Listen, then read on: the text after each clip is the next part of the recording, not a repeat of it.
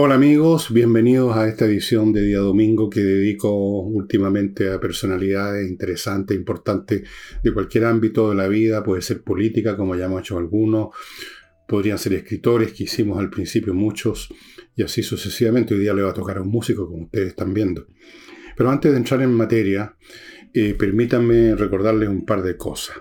Si usted está viendo este programa en la mañana del domingo, todavía tiene tiempo de ir a casa del jamón a ver, a comer, a beber y a ver y a escuchar el espectáculo de flamenco que va a estar increíble porque esta vez y es única vez va a estar entre los miembros del elenco un cantaó español que viene de Jerez, la capital del flamenco del planeta, Carlos Lobo.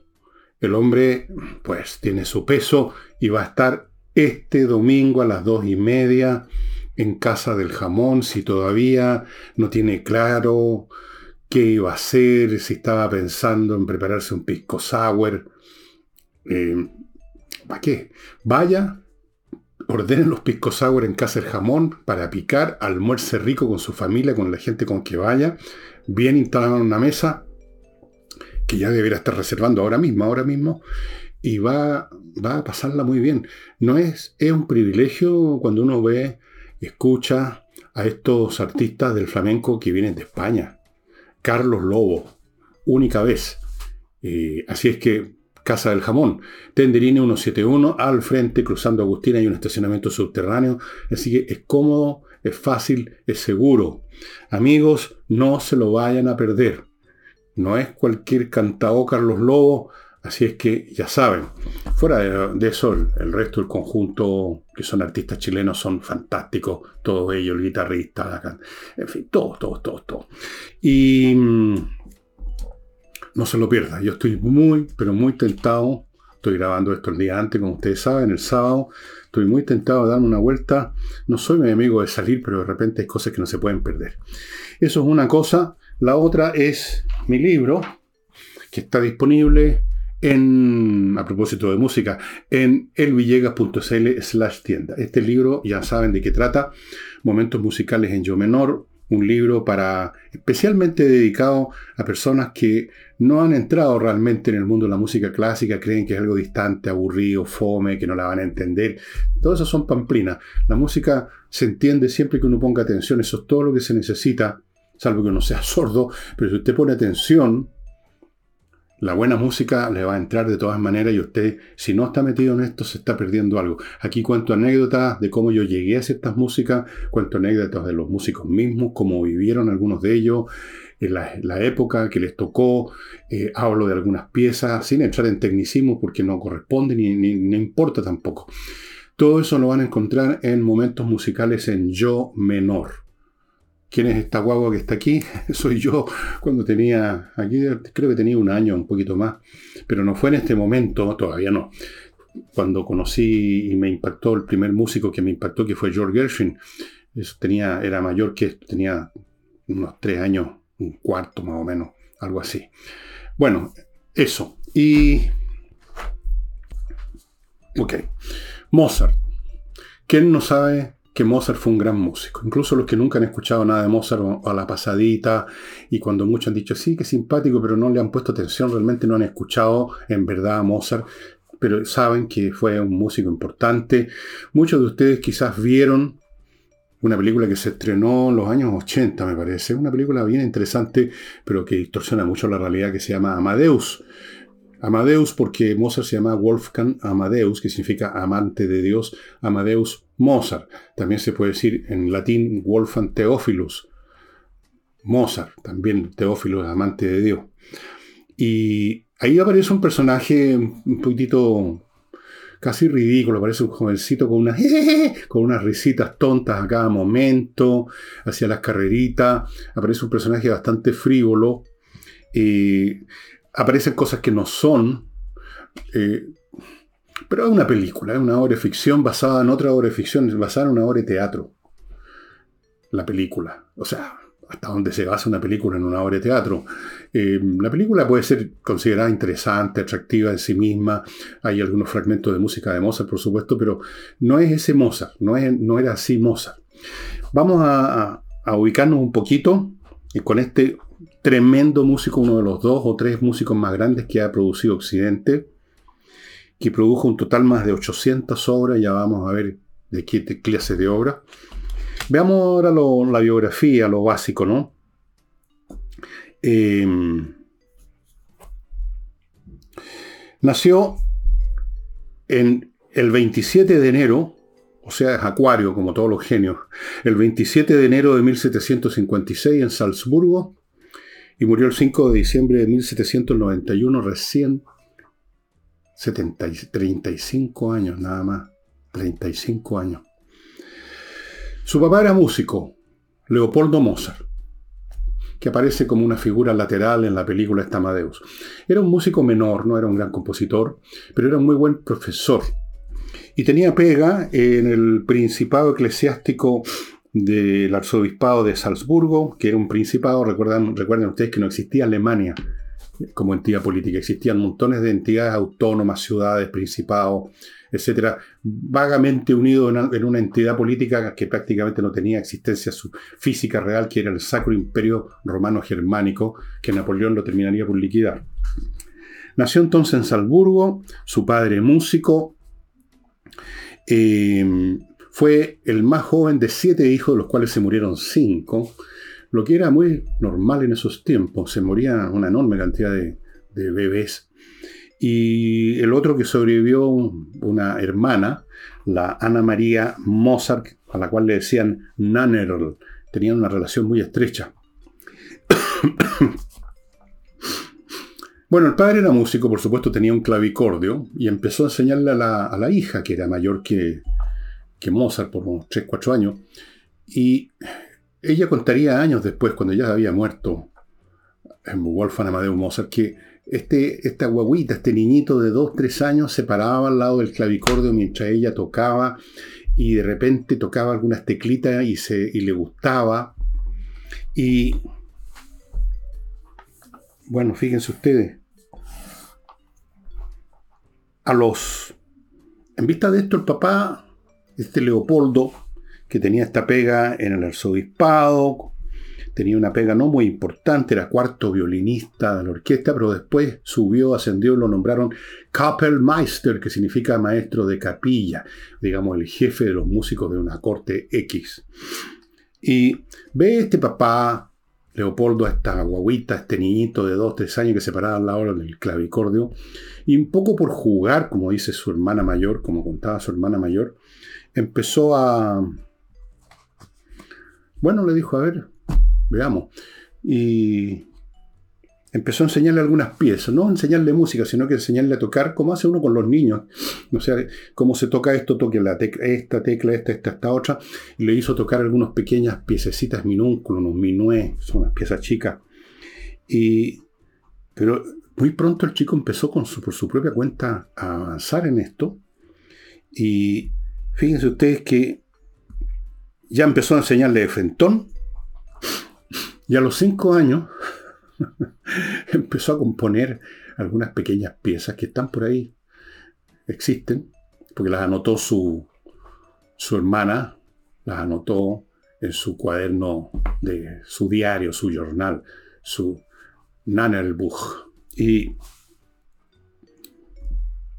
el papá era un profesor que no solamente le enseñó música, era un papá, un papá responsable, le enseñó idiomas, le enseñó otras cosas, matemáticas, que enseñó las cosas habituales del currículum de niño. Y mientras tanto, este niñito iba mostrando que, que era francamente una cosa fuera de lo común totalmente. Y la Nanner, la Ana María, también se podía decir que era un poquito prodigio porque era un poco mayor, pero igual era una niñita y tocaba. Así que el papá empezó con las giras, a mostrar este monito maestrado que tocaba el clavicordio, que hacía tantas gracias. Y fueron muchos viajes, algunos viajes duraron varios años. Los detalles, si a ustedes les interesa, los pueden encontrar en Wikipedia, no vale la pena que los, recordemos ahora. Y al viajar empezó a empezó a conocer otros músicos, empezó a conocer otra música de lo que le enseñaba el papá. Eh, y fue un tour, no crean ustedes, así por el teatro de mala muerte, no, no, estamos en otra época, era con gente de, de las cortes, por ejemplo, el año 1762, por lo tanto tiene seis años, y tocó ante la corte del príncipe de Baviera, y estuvo en la corte imperial de Viena, estamos hablando de la corte imperial porque estamos hablando del imperio húngaro, del imperio austríaco, todavía no es austrohúngaro, eso fue mucho después, el imperio austríaco, en Praga, en otra corte del imperio austríaco, o sea, en, lugares, digamos, de la alta nobleza de la época, que eran además la gente, el público de los músicos, de los músicos de este tipo músico. Tuvieron tres años y medio viajando por Europa, por todas las capitales, Londres, París, eh, por todas las ciudades importantes de Europa.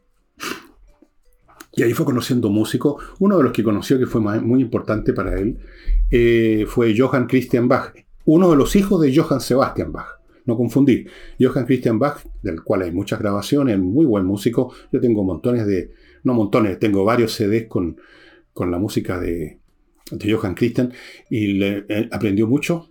Esto fue en Londres, ahí, vivía Johann Christian y cuando viajaron a Londres lo conoció y algo aprendió, algo, algo se comunicó musicalmente con Johann Christian. Y a los, eh, ocho años compuso su primera sinfonía. Cuando uno ve lee estas cosas, cuando uno se entera de gente de este nivel, uno, aunque se considere que no es tan leso, uno realmente le da ganas de salir en cuatro patas a ladrar. ¡Guau, guau! Uno se siente realmente un ser muy inferior. A los ocho años, su primera sinfonía.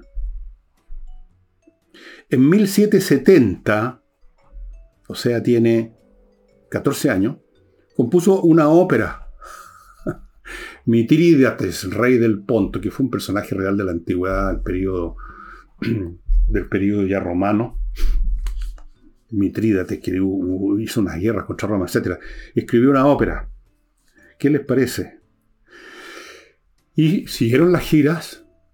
Eh, las giras, digamos, no tenían un, un, un un borderó pactado de antemano necesariamente. Un poco era conseguir que hubiera una reunión en un salón con todos estos príncipes, con todos estos, no, estos, estos nobles, esta gente pituca, y que les regalaran algo, entonces terminaba el concierto y a lo mejor el príncipe les regalaba una bolsa con, con monedas de oro o alguna otra cosa así. No, no, no había un ticket de entrada, era una cosa. Entonces, económicamente siempre el asunto era, era, era frágil, ¿no? Era, era incierto. Em, A medida que va creciendo, eh, en algún momento le consigue finalmente su padre que trabajaba en la corte del príncipe, el arzobispado de, Salzburgo en esa época estaba en manos de un, arzobispo de apellido Coloredo, Colloredo se escribe, que aparece en la película Amadeus también. Y como él trabajaba ahí, Leopoldo le consigue una, una peguita. Pero la verdad, que nunca estuvo muy contento con, esa, con esas destinaciones, porque cuando un músico o un artista cualquiera era, recibía un cargo en una de estas cortes, se convertía en un lacayo, en definitiva. Incluso tenía que comer en la cocina con los empleados, con los cocineros, con los lacayos, con los, palafreneros, con los cocheros. Y dependía del capricho del, del amo, en este caso el arzobispo, que le podía encargar una cosa y luego otra, y ciertas músicas no le interesaban y por lo tanto no... Entonces, nunca estuvo a gusto, nunca estuvo a gusto eh, Mozart en esa, en esa pega con el arzobispo Coloredo. Pero antes de seguir contándoles, todavía queda mucho más. Permítanme ir a, a mi primer bloque con estos avisos. Por ejemplo, la revista Mundo Bursátil que los llama a suscribirse para que si usted, aunque sea muy de vez en cuando, compra acciones, compre a sabiendas de lo que está comprando, bien informado, no comprar, digamos, un pasaje para el Titanic, como he dicho muchas veces, mucha gente lo hace y se, hunden. La revista Mundo Bursátil lleva años en esto. El personal que trabaja ahí conocen el revés y el derecho, las vueltas, las peripecias de la bolsa y como si eso no fuera suficiente, tienen una alianza con una corredora de la bolsa muy importante y por lo tanto la información que entregan es sólida, es buena. Suscríbanse a revista Mundo Bursátil y continúo con Fractal Logistics. Esta es una empresa que atiende a otras empresas en su logística, que es básicamente el tema de el des, la descarga y el embalaje y el bodegaje de lo que llega materiales, materias primas, máquinas, herramientas o mercaderías terminadas a una empresa para luego ella operar con esos productos, pero hay que bajarlos del barco, por ejemplo, si vienen en container, hay que ver dónde se llevan, hay trámites, hay un montón de cosas en la logística de la empresa y Fractal Logistics está en eso desde hace mucho tiempo, ha atendido y atiende a empresas muy grandes e internacionales y está su servicio, estimados amigos. Si usted tiene una empresa ya ha tenido problemas o en todo caso le significa una tremenda inversión de tiempo y esfuerzo estar preocupándose de esa parte, póngase en manos de Fractal Logistic. Y termino este bloque con conversas numéricas, amigos, este ingeniero de la Chile que ha ofrecido y está ofreciendo clases de matemática de una manera muy especial, muy distinta a su metodología, al punto que niños porros en matemáticas se convierten en buenos estudiantes de matemáticas, les empieza a gustar la matemática. Fuera de eso, está preparando para estas pruebas de admisión a la universidad, en lo que respecta a matemática, comprensión de lectura, etc. Y eso es súper importante, por supuesto. Así es que vayan poniéndose en contacto con conversas numéricas. Y dejamos el resto para más rato. Volvemos a Mozart, Wolfgang Amadeus Mozart. Bueno, no le gustaba esta cuestión de estar a cargo, estar, estar bajo el dominio del arzobispo Coloredo y estar dependiendo de él y ser un criado. Era un hombre que, que buscaba la libertad como toda persona con talento, con fuerza, con energía espiritual, no, no, no, sirve para, digamos, ser, ser un, lacayo, ¿no?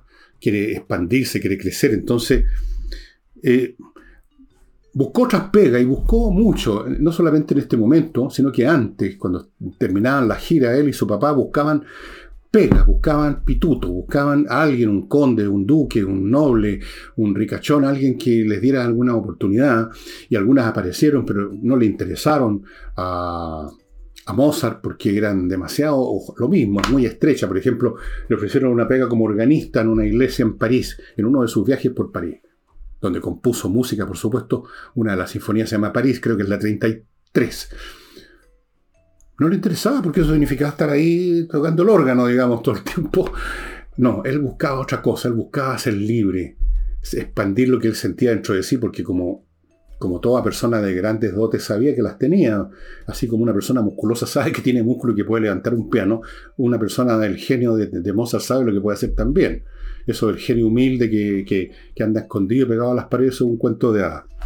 Entonces él buscaba a alguien que pudiera desarrollar todo su talento y finalmente ya se fue de frentón, de un u otro cortó con el arzobispo y se fue a Viena como freelancer. Eso es lo que él quería. Y le fue bastante bien desde el comienzo. Se hizo fama como un excelente pianista. Estaba empezando a desarrollarse recién el piano como instrumento. Todavía existía el clavecín, también llamado clavicordio, también llamado clave, aunque hay algunas diferencias entre clavecín y clavicordio, pero son tecnicismos que no vale la pena. El piano forte, que es una cosa como intermedia, después aparecería el piano, piano, piano que conocemos. Se hizo fama como tecladista, digámoslo así en general. por supuesto, compuso, recibía encargos y le estaba yendo bastante bien. El año 82, 1782, se casó con doña Constanza Weber. Y si ustedes son curiosos, les voy a contar que Constanza Weber alcanzó a vivir lo suficiente dentro del siglo XIX para que haya una foto de ella, una foto de quien fue esposa de Mozart. Búsquenla. Yo no me acuerdo, no tengo la dirección aquí. Búsquenla en Google fotografía de Constance Weber, la esposa de Mozart. Es una foto, no, no, no sé, no me acuerdo si en solitario, una foto de ella nada más está en un grupo y se le señala a ella, es Constanza Weber. Interesante, ¿no? Así como hay una foto de uno de los hijos que sobrevivieron de este matrimonio que tuvo seis, pero sobrevivieron dos. Los dos fueron músicos, pero no, no muy importantes para nada. Uno de ellos se llama Franz Javier Mozart Weber. Y hay una foto de él, tomada en Italia como en mitad del siglo XIX. Un tipo tristón, cabezón, melancólico. No debe ser fácil ser hijo de un super genio, porque Mozart no era un genio, era un super genio. Bueno, todo este tiempo está componiendo música. ¿Qué es lo que no compuso Mozart? Cuartetos, sinfonías, misas, eh, óperas, eh, música de cámara, conciertos para piano, para clarinete, que fue el último, el opus, el Köchel 622, ¿no? si no me equivoco. Mm, sí, creo que fue el último. Compuso toda clase de música, toda clase de música y toda, o casi toda, porque por supuesto por genio que se sé, algunos días en que este está más genial que otro, pero prácticamente toda su música es de un nivel superlativo y encontró gente que le encargaba y llegó un momento allá por por lo digamos 1784, 85, 86 que estaba muy bien establecido como un músico fantástico estaba ganando bastante dinero, le encargaban, la gente encargaba.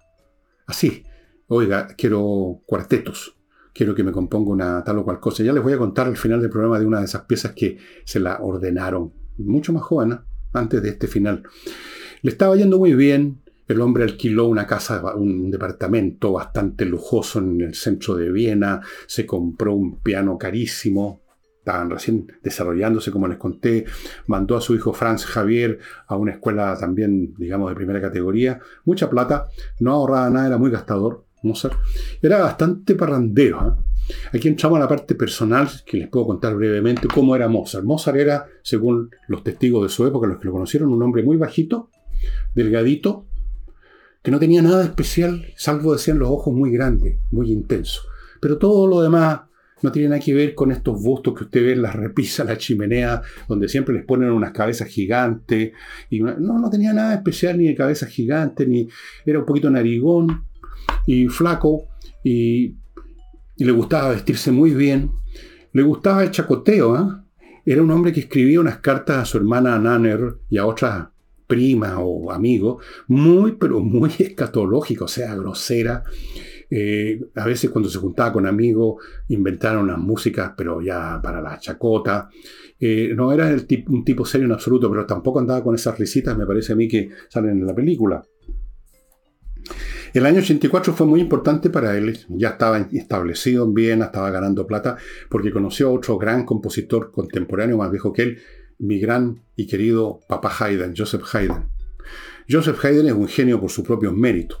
Pero además de ser un genio, Haydn era un hombre, un hombre honesto, decente, bueno, y por lo tanto no tenía celos, como ocurre desgraciadamente entre muchos de estos grandes personajes del arte que se odian mutuamente porque se están compitiendo.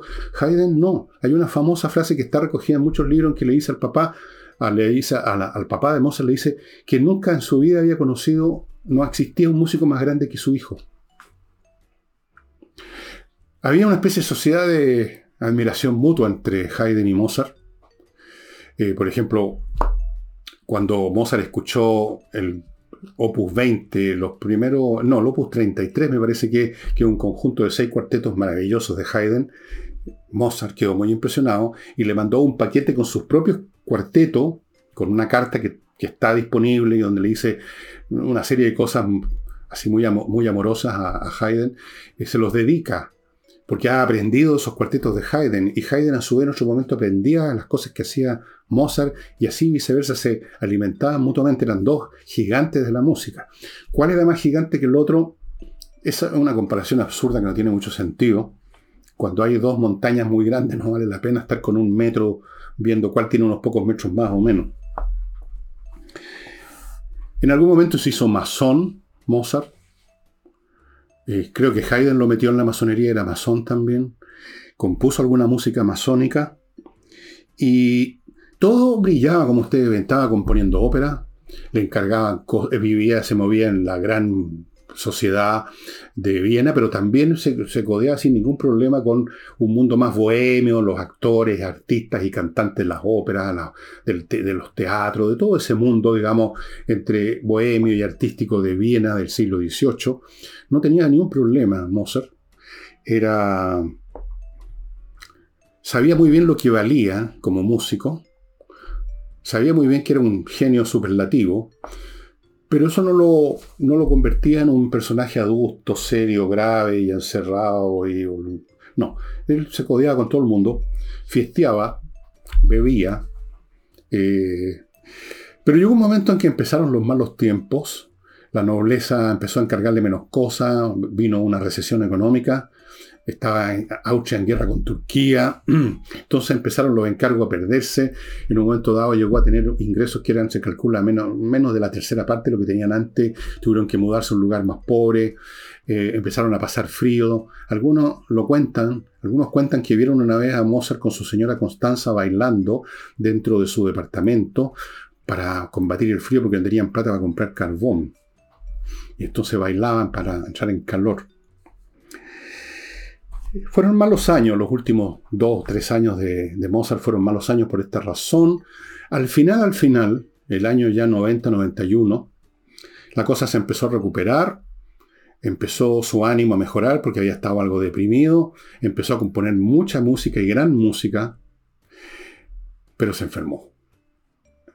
O sea, cuando podía volver con gloria y majestad a esos años dorados, a esos años en que todo le sonreía, que era el darling de la sociedad vienesa, y todo el mundo sabía que era un genio ya deslumbrante, reconocido nada menos que por Haydn y por todos los demás músicos de su época.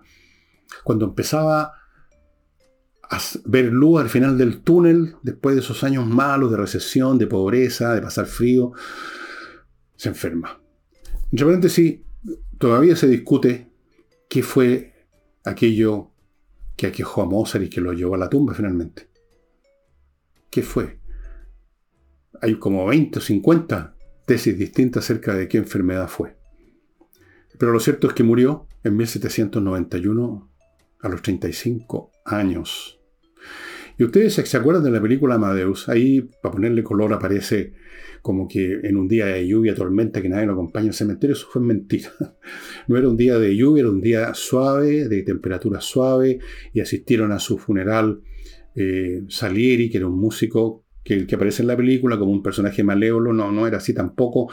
Fue Sus Mayer, otro músico de la época, fue, mm, ¿quién más? Bueno, eh, gente, eh, el, barón von Swieten, que era uno de estos miembros de la nobleza que le había hecho conocer las partituras con las fugas de Bach, que quedó deslumbrado Mozart. Se dice también, como para ponerle más tragedia, más drama, esto que lo arrojaron a una tumba, a una fosa común. No, no es así. En la época en Viena, el funeral de una persona no, no se consideraba que era fuera tan importante eh, qué pasaba con su cuerpo, con el cadáver. Y cuando se habla de fosa común no significa que lo tiraron a un lugar donde habían otros cadáveres y luego llegaron otros cadáveres. Significa que lo pusieron en una tumba individual, pero esas que tienen una duración eh, de 10 años nada más y después sacan los restos y dejan el espacio para otro cadáver. Y no se marca, no se marcó el lugar. Porque eso no importaba en esa época. Toda esa parafernalia, la tumba, el mausoleo, la cruz, el nombre, la lápida. No, pero por supuesto que se sabía y que se celebró, que se conmemoró con mucha fuerza e intensidad a Mozart. No su cuerpo, sino que su obra, su música. Hubo festivales, conciertos por Mozart, para Mozart, pensando y recordando a Mozart. Así que ese cuenteo que aparece insinuado en la película Amadeo de que al final nadie se acordaba de él, nadie sabía de él, lo tiraron a un hoyo en el cementerio, eso es falso.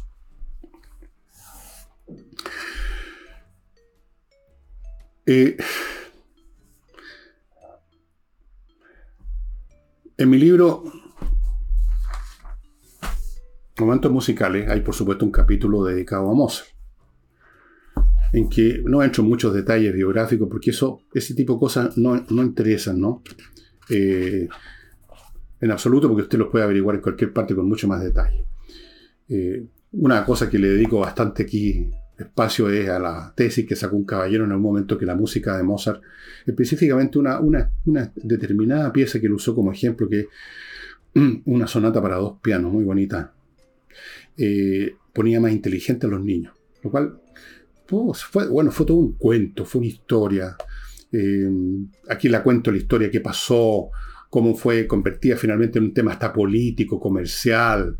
Eh, bueno, nunca se probó que la música, y nunca se va a poder probar que la música haga más inteligente. No. Lo que sí se puede probar es que la música de Mozart deja el espíritu más elevado. A lo mejor eso sirve en un momento dado para ser más inteligente por un ratito, no sé. Lo dejo eso al estudio de los psiquiatras, de los neurólogos, alguna cosa así. Pero a lo que quiero llegar yo es al final del libro, al final del capítulo que dedico a Mozart, porque aquí hablo de una pieza que yo para aquellos de ustedes que quizás no han escuchado nunca Mozart y que digan, bueno, eh, aquí voy a hacerle caso a Villegas, voy a escuchar algo de Mozart, y está con YouTube, que pueden agarrar cualquier cosa de cualquier músico, yo les quiero hablar de una pieza que es de una belleza, es de una belleza tal que habría que estar muerto para no sentirla. Y de esa pieza hablo aquí, y si ustedes me lo permiten, voy a leer lo que puse al final de este capítulo dedicado con hartas páginas a Meine Damen und Herren, Herr Mozart, damas y caballeros, el señor Mozart. Y digo así lo siguiente.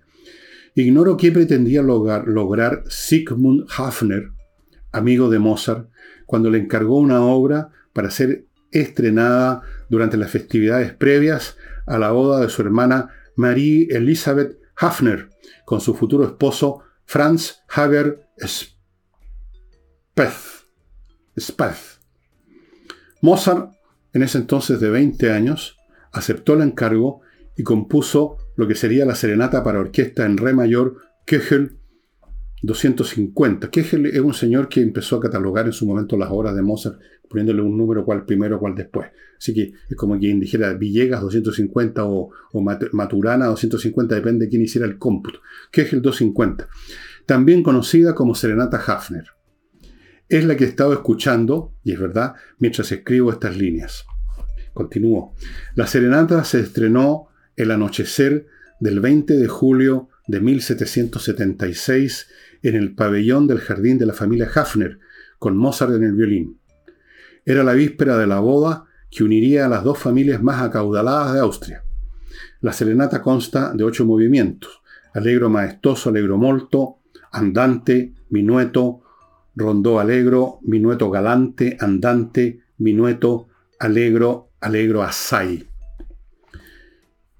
Y termino. La belleza de esta serenata no puede describirse con palabras. Solo escuchándola es posible captar la grandeza del espíritu que la anima y abarca todo, cada claroscuro. Es música que exhala alegría, pero al mismo tiempo cierta velada tristeza, que regala resplandores, pero acercándose a las sombras, un crepúsculo anunciándose en pleno mediodía, a movimientos donde impera el júbilo puro y el optimismo, lo sucede en otros donde se adivina una nostalgia por ese momento de plenitud que ya anuncia su partida, ese punto final que es el amargo secreto de toda dicha. ¿Cómo quisiera visitar ese jardín perfumado en el que Mozart toca el violín y vuela más y más alto. Querría estar ahí y ensimismarme en los felices auspicios que se prometían los novios, participar en esa alegría aunque fuese fugitiva, aunque el corazón ya supiera y nos susurrara que el tiempo todo lo corroe. Se dice que el matrimonio fue muy venturoso y así tiene que haber sido y así será para siempre. Amigos, hay muchas versiones de la Serenata Hafner en, la, en YouTube. Es cuestión de gusto. A mí hay una que me gustó más que otras. Y a usted le puede gustar otra más que la que me gustó a mí. Em, pero la música de Mozart es tan bella, es tan perfecta, que la puede tocar la banda de un circo y usted detrás del ruido, de las desafinados, de los errores de los músicos, de lo que sea, igual está ahí al fondo la belleza pura de la música de Mozart. Es algo que simplemente hay que escuchar. Yo cuento también en este libro a propósito el día y el cómo descubrí a Mozart, porque yo partí con otros músicos, ¿no? Músicos más modernos que Mozart. Y Mozart, y de pronto lo descubrí, como lo cuento acá, si quieren saber cómo, aquí está el libro, Momentos Musicales en Yo Menor. Y desde entonces hasta ahora, Mozart junto con Bach, con Haydn, bueno, con otros también, es, está ahí entre, mi, entre mis seres queridos, digamos, de la música. Pero Mozart, a pesar de estar rodeado de genios deslumbrantes también, eh, hay algo en él, hay algo en él que uno podría decir, lo que escucha uno cuando escucha Mozart es el aliento de Dios, realmente es la respiración de Dios. Y lo digo yo que no creo en Dios, pero cuando estoy escuchando la Serenata Hafner, o cuando estoy escuchando esa obra cumbre de lo, del arte sinfónico que es la Sinfonía Júpiter, casi, casi empiezo a creer de nuevo. Bueno amigos, eso sería todo. Les recomiendo que ubiquen en YouTube Serenata Hafner de nuestro querido Wolfgang Amadeus Mozart. Y eso sería todo por hoy. Eh, creo que se me quedó pendiente decirles que no olviden Oxinova, este polvito mágico que saca los olores completamente. Y no olviden González y compañía, si usted tiene un problema legal penal que son muy complicados, González y compañía, o de lo contrario, capaz que vaya a dar con sus huesos a la cárcel. Eh, no hay más que hablar de Mozart, hay que escucharlo. Eso es todo lo que yo les, digo. ¿Qué recomiendo? Bueno, partan con la Serenata Hafner. Después, si quieren, transiten a la Sinfonía 41, la Júpiter, que la compuso en una noche en una noche. Uno no lo puede entender. Como le digo, a mí me da ganas de ponerme en cuatro patas y salir a ladrar. No somos nada al lado de eso. No somos nada.